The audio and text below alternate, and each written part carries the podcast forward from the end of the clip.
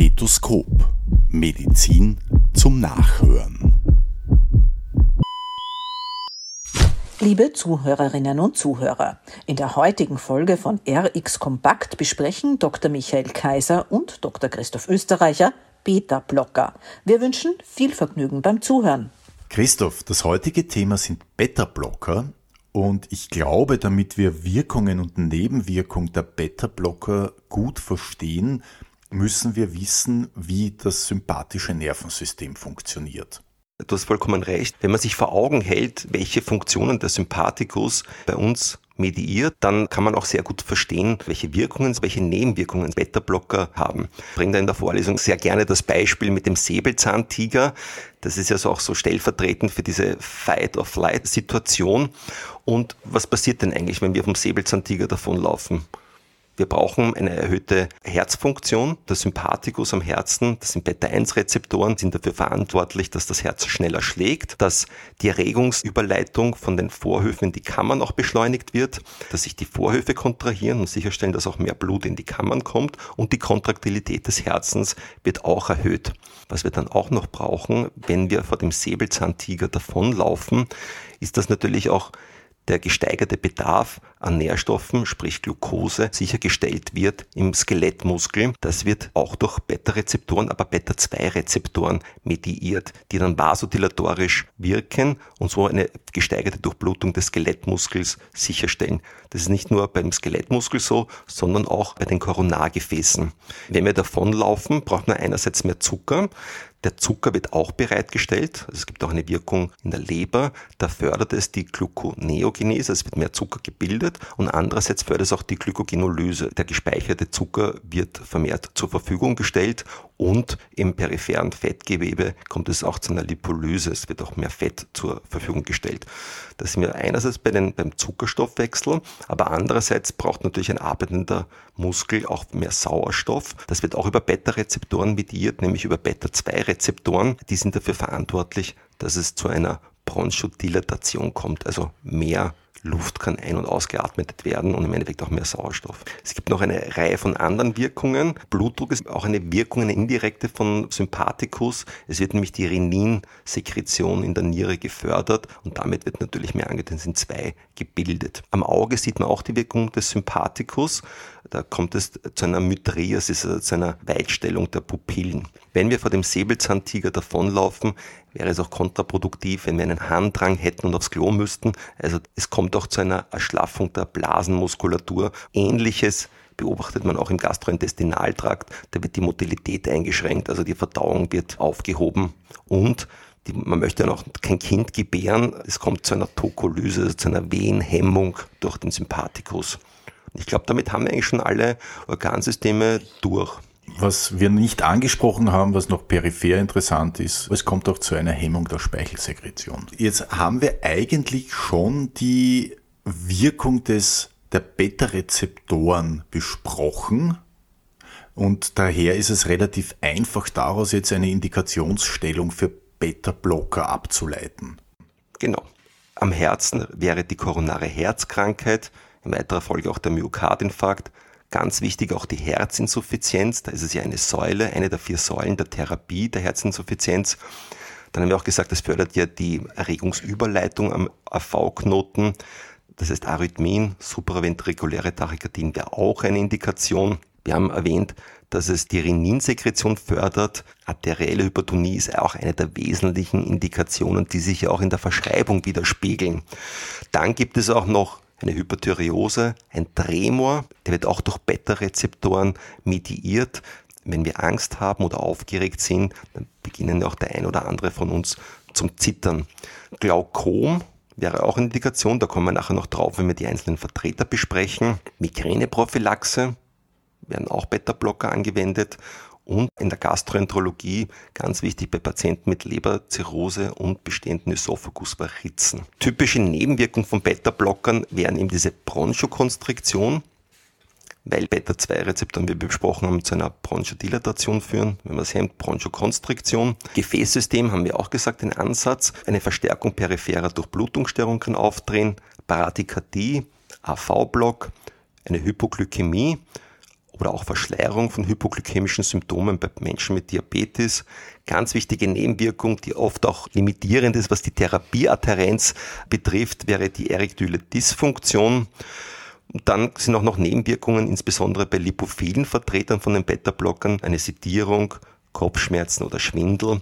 Und was auch ganz, ganz wichtig ist, was den Pharmakologen auch interessiert, so ein Entzugssyndrom nach Absetzen, was im Endeffekt darauf zurückzuführen ist, dass die Zellen darauf reagieren, wenn das blockiert wird, die Beta-Rezeptoren, dass sie mit einer gesteigerten Expression des Rezeptors reagieren.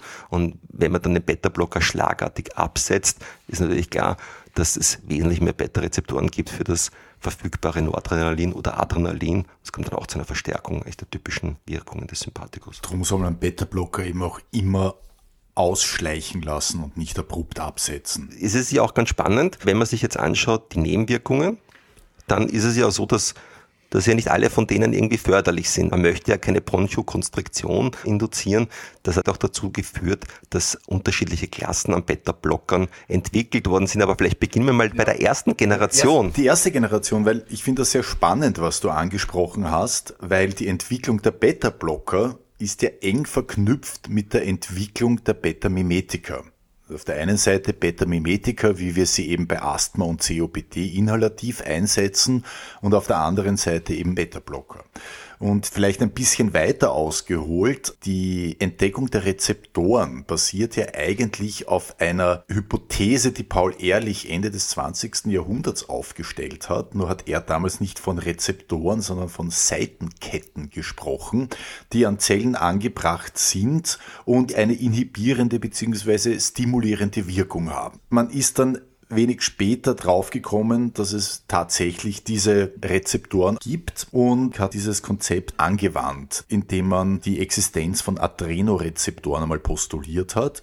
Und siehe da, man hat mit dem Isoprenalin auch wirklich ein Beta-Mimetikum gefunden. Man wollte dann etwas später aus diesem Isoprenalin einen lang wirksamen Bronchodilatator basteln, ist dabei aber gescheitert, weil die Substanz, die man dann entwickelt hat, das Dichloroisoprenalin, hat keine Wirkung auf die Bronchodilatation gehabt. Dieses Dichloroisoprenalin war nämlich ein Beta-Blocker eigentlich eine Ironie, dass man ein Medikum gesucht hat und einen Hämmer oder einen Inhibitor entwickelt hat, für den es eigentlich viel mehr Indikationen jetzt heutzutage gibt. Das ist richtig und es ist ja auch insofern spannend, weil man wieder sieht, dass Inhibitoren und Stimulatoren desselben Rezeptors strukturell eine Ähnlichkeit haben müssen. James White Black war dann mit Hilfe von dem Dichloroisoprenalin auf der Suche nach einem Arzneimittel zur Behandlung der Angina pectoris und hat Pronetalol entwickelt. Das sind wir jetzt im Jahr 1962. Das wurde aber später wieder vom Markt genommen, weil es unter Verdacht geraten ist, dass es kanzerogen wirkt. Aber man hat dann aus diesem Pronetalol das Propranolol entwickelt. Und das Propranolol ist jetzt definitiv die Leitsubstanz der gesamten Klasse der Beta-Blocker. Der ganz klassische Beta-Blocker wäre das unselektiv, hemmt beides das heißt, er hat eine Wirkung und die Nebenwirkungen, die wir eigentlich nicht wollen. Wobei, wenn wir sagen, hemmt beides, meinen wir Beta 1 und Beta 2. Bis heute gibt es keine Substanz, die selektiv den Beta 1 Rezeptor blockiert, sondern man hat auch immer eine leichte Beta-2-Hemmung dabei. Ja, das ist wie so oft in der Pharmakologie, dass wenn es mehrere Rezeptoren gibt, dass dann auch mehrere gehemmt werden. Aber das, das Schöne ist immer dieser zweiten Generation an Beta-Blocker, die dann entwickelt worden sind. Also die ersten, die erste Generation waren die unspezifischen, da war eben das Propranolol dabei. Und bei den eben aufgrund der Nebenwirkungen hat man begonnen, Beta-1-Selektive zu entwickeln. Die zeichnen sich dadurch aus, dass sie halt eine viel, viel höhere Selektivität davon haben im zwei- bis dreistelligen Bereich, also 100 mal bis 1000 mal höhere Selektivität für Beta-1-Rezeptoren. Beta-Rezeptoren sind ja auch interessant, weil es gibt ja auch zwei Nobelpreise dafür. Einerseits Jeff Lefkowitz und andererseits auch Alfred Gilman. Du hast gesagt, die 60er Jahre, da hat man auch Isoprenalin draufgeschmissen auf entsprechende Zellen und da hat man gesehen, aha, das zyklische AMP in der Zelle steigt und hat nicht gewusst, wie das generiert wird und Alfred Gilman hat ja den Nobelpreis gekriegt für die Entdeckung der G-Proteine. Die unspezifischen Beta-Blocker werden eigentlich nicht mehr oral eingesetzt, sondern Substanzen wie das Timolol nur noch lokal als Augentropfen in der Glaukomtherapie verwendet. Ja, die müssen wir auch nicht aufzählen. Man kann mit 99,9%iger Wahrscheinlichkeit sagen, wenn ein Olol am Ende des Wirkstoffs steht, ist es ein Beta-Blocker. Die meisten Beta-Mimetika enden nur auf Ol, also Sultanol, Formoterol, alles was in der Asthmatherapie und bei COPD eingesetzt wird. Bleiben wir vielleicht noch bei den unterschiedlichen Generationen. Also wir haben gesagt unspezifisch, dann Beta 1 selektiv und da gibt es noch eine dritte Generation, die noch zusätzlich eine vasodilatorische Wirkung haben, wobei diese Vertreter dieser Generation sowohl unspezifisch als auch Beta-1-spezifisch sein können. Die Wirkung von dieser Substanzklasse wird nicht nur durch Beta-Rezeptoren mediiert, sondern die können auch noch zusätzlich einen Calciumkanal-Antagonismus aufweisen oder Alpha-1-Rezeptoren blockieren oder eben auch NO freisetzen, also Stickstoffmonoxid, was ja auch vasodilatorisch wirkt. Was wir jetzt noch nicht erwähnt haben, es war natürlich nicht nur ein Ziel, die Rezeptorselektivität zu verschieben, sondern auch die Halbwertszeit zu verlängern. Die ersten Beta-Blocker hatten eine sehr kurze Halbwertszeit, was natürlich bei chronischen Erkrankungen ein Handicap ist, weil es die Compliance senkt. Es gibt allerdings auch sehr kurzwirksame Beta-Blocker, die intravenös in der Notfallmedizin verwendet werden. Du sprichst das Esmolol an, das hat eine Halbwertszeit, die im Minutenbereich sich befindet. Das hat natürlich den Riesenvorteil, dass es sehr schnell wirkt, aber dass die Wirkung auch sehr schnell nachlässt, wenn man die Infusion wieder stoppt. Zwei kleine Themen. Das eine ist natürlich der Metabolismus, der darf nicht fehlen. Wie wird es im Körper abgebaut? Man kann ja auch Beta-Blocker einteilen, ob sie eher hydrophil oder lipophil sind. Das hat eine Auswirkung auf die Bioverfügbarkeit oder auch wie stark sie zentral nervös wirken. In beiden Fällen wird die Substanz hydrolysiert und dann ausgeschieden. Doping ist dein Steckenpferd.